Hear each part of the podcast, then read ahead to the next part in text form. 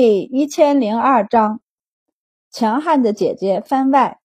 周满就回头看躺在床上，脸色苍白却似琉璃美玉一样的脸，沉默了一下，转头赶他们：“就快要考试了，你们不复习，这儿自有杨家的人照料，用不着你们。”白景行这一天又是打马球，又是赛马，还惊魂半日，这会儿早累趴下了。他正撑着脑袋在一旁昏昏欲睡，被母亲拍了一下脑袋，才醒过神来。周满道：“你先回家去吧，你今日在外面给他扎针，伤口感染的可能性很大，所以我要留下来看他一个晚上。和你父亲说，我明日再回去。”哦，白景行揉了揉眼睛，起身看了床上的杨琪一眼，不由问道：“娘，他不会有事儿吧？”周满想了想后道：“出意外的可能性很小，他身体还不错，只要不感染，过几天就可以回家养着了。”白景行这才放心，这可是他真正意义上救的第一个人，意义重大。白景行道：“我明天再来看他。”周满挥了挥手，白景行揉着脖子出门，发现今日的太医署很热闹，他一脸迷惑地出门。今天也不是太医署比试的日子啊，大家怎么都在路上走着？等到了大门外，他被聚集在太医署门前的人吓了一跳。你、你们在这儿做什么？明学的学生们看到他，立即迎上来，着急地问道：“景行，杨公子怎么样了？还在治？”白景行见他们急得眼睛都红了，一脸的伤心，不由问道：“你们怎么了？”伤得很重吗？周大人出手都没用。白景行脸色一肃：“谁说没用的？我娘一出手，他的伤情就稳定下来了。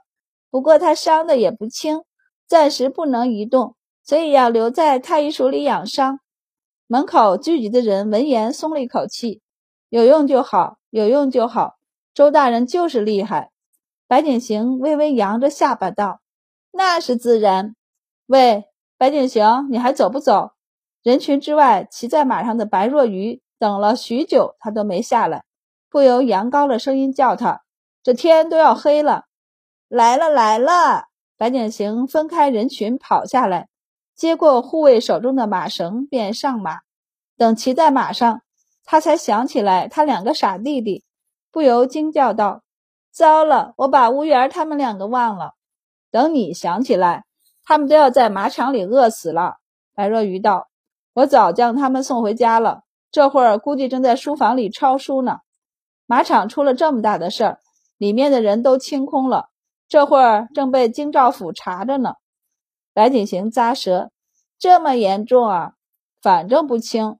不说杨家哥哥，就是赵家姐姐出事儿，马场就不好过。他们两个用的马都是马场的马。对了，好端端的。”赵姐姐的马怎么会受惊呢？不知道这事儿得问唐家二哥哥吧。他那会儿就在现场。白若愚看到了什么？眼睛微微瞪大。糟了，我爹！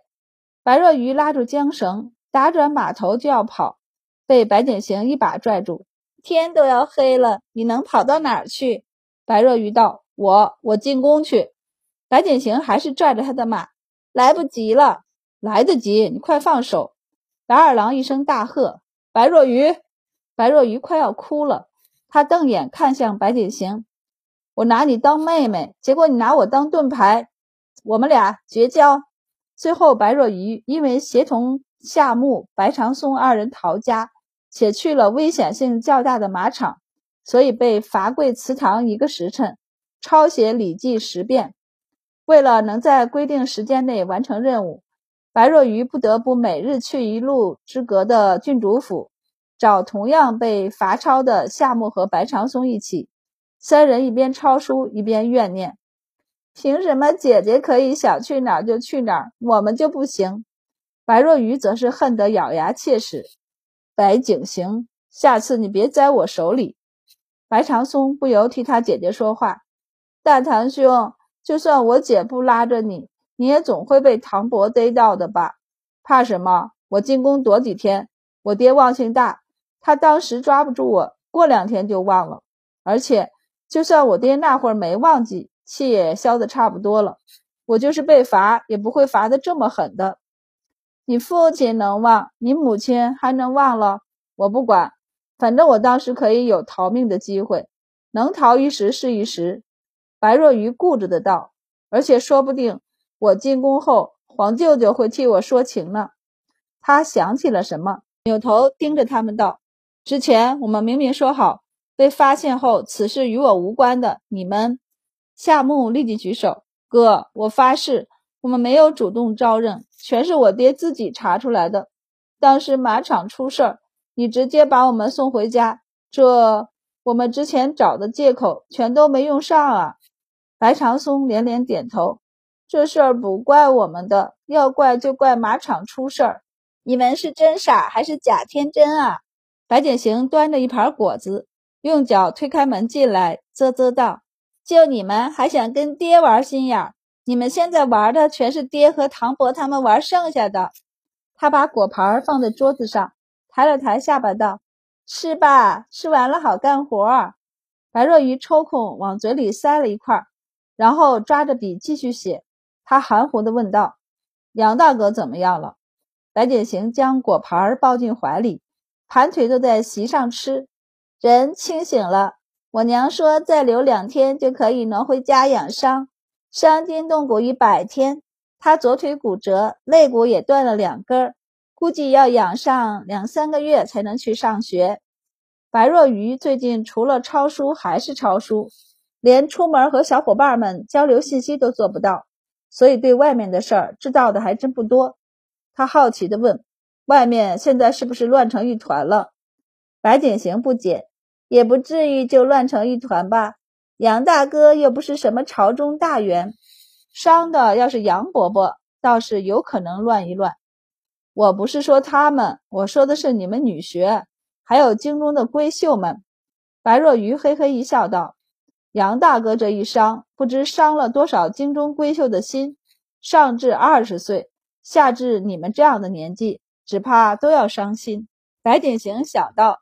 最近学里哀伤的气氛，微微点头，叹气道：“本来我都要准备去国子监了，既来在明学里，就是与大家作别。可因为杨大哥受伤，大家都顾着伤心担忧去了，根本想不起来要送我。国子监就在京城和明学对面，有什么要送的？”白若愚实在不理解他们，像我们男儿郎就疏朗的多了。大家从不娇柔造作，心中想念，到国子监外喊一声，我们一起出去喝酒就是，又不是天涯海角再难见面。白景行道：“你学会喝酒啦？我说的是果子酒，说的好似你没喝过一样。”夏木将抄好的页纸放在一旁晾干，叹气一声道：“实在想出去，就窜到白景行道：姐。”我们明日去看看杨大哥吧。白长松连连点头，还给哥哥找了好了借口。杨伯父和杨伯母都不在京中，家里只有杨大哥和杨二哥两个。杨大哥出了这么大的事儿，杨二哥一定很慌。作为世交，我们怎么也要去看一看。白景行道：“有爹娘在呢，别以为我不知道你们想干嘛，不就是想趁机出门吗？”他很不解。你们怎么就坐不住呢？白若愚三人说的好像你能坐住一样。白景行理直气壮：“我现在比你们强了，尤其是你大宝，你比我还早出来一个时辰呢。现在你只能沦为和我弟弟们一样。”白若愚无语。算了，我们还是来说杨大哥吧。白若愚转开话题：“我觉得我们还是应该去看一看他。大人们去看是大人们的事儿。”那我们孩子之间的交情是我们自己的事儿，不是？夏木和白长松连连点头，就是就是，每年我们都没少吃杨大哥给的点心。白景行吃了一声道：“人家跟你们熟吗？”不过见两个弟弟和白若愚可怜巴巴的，他还是点头道：“行吧，等我去说服娘亲，就带你们去太医署里看他们。”白杨唐三家虽然交情好。每年大人们总要带着家人聚在一起一两次，但其实因为年龄的问题，白家的孩子和杨唐两家的孩子都不太熟。杨和叔的两个儿子更喜欢和唐家的几个儿子一起玩，而唐大郎比他们都要大，他更是有自己的圈子。每年看这些弟弟妹妹，都跟看小孩似的。而白景行是孩子王，又有同龄的白若愚作伴。也喜欢带着自家的两个弟弟玩，所以就自成一派。尤其她是几家里唯一的女孩，深得几位夫人的喜爱。每次聚会都是带着弟弟们在后院玩，并不在前院，所以和杨唐两家的哥哥们都介于熟悉和陌生之间。不过，因为几家关系亲密，他们之间也多了一份感情和牵绊。杨泽之一醒，唐宇便笑道。你运气好，这次正巧遇上白家妹妹在场，不然你这条小命真要交代在那里了。杨泽之则微微一笑，是要多谢他，没想到他这么厉害了。他转了转脑袋，轻声问道：“我家二郎呢？他去京兆府了。现在外头都说，这次京马是因你之故，京中的闺秀为你争风吃醋，在马场里闹出事儿来。”你为此差点丢了性命。唐宇并不因为他在病中就瞒着他道：“你家二郎不服气，正在京兆府那里盯着要人详查呢。流言也该止一止了。”杨泽之虚弱的道：“让他回来吧，不必和他们闹。此事也的确与我有关，与你有什么关系？”唐宇道：“你不过就是长得好看些，又不是自愿被人围住的。”你已经拒绝了他们，是他们自己要争风吃醋凑在一起。你打算就这么放任流言了？杨泽知道流言止于智者，你又不是第一天这么好看。更早两年，你被陛下召见大明宫应对时，不是更盛名？那时候京城隔三差五的京马，多少人抢着去国子监那条大街上堵着见你，怎么不见有这么不好的流言？唐宇道：“我看他们就是趁着世叔不在京城，所以可劲儿的欺负你呢。既然知道，便该知道去京兆府堵着是没用的。杨泽知道，而且这点名声对我来说并不要紧。怎么不要紧呢？你知道外面都是怎么传你的？”杨泽之微微一笑，道：“多少猜到了，但我不是品德有瑕，这些流言对我影响不大。”反倒对当时在场的小娘子们更不利，此时就应该淡而处之，闹大了，只怕于他们的名声有害。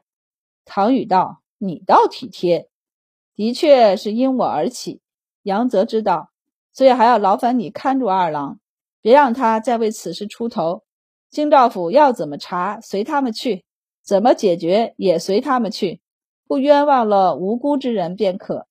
唐宇无奈道。你这行事，倒不枉费了你父亲给你取的字。杨泽之一笑，有劳你了。行了，你伤了肺，沈娘说了，让你少说话，多休息。杨泽之就闭嘴不再说话。他还是很惜命的。他不说话了，但唐宇忍不住，他嘀嘀咕咕的念叨道：“可惜我爹和大哥都不在京城，不然他们肯定有办法，既能清掉流言。”又不让那些小娘子们遭受池鱼之殃。杨泽之突然想起来，白师叔不会为我这事出面吧？唐宇微微瞪大眼，与他大眼瞪小眼。杨泽之就捂着胸口想要起身，唐宇忙按住他的手臂：“你不要命了？你这时候不能乱动。”杨泽知道，本来白师叔这么年轻，风向就有争议，我又是前相之子。这时候与我这件事儿牵扯上，弊大于利。哎呦，你就别想这些了。唐宇道：“你能想到的，难道白师叔他们还能没想到吗？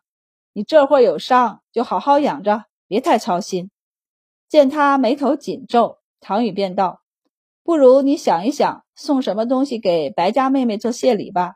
人家可是救了你一命呢。”杨泽之躺在枕头上不说话了。唐宇看了一眼外面的天色，起身道：“行了，你就让你的脑子歇一歇吧。我去把你家二郎从京兆府里带出来。杨泽之总算嗯了一声。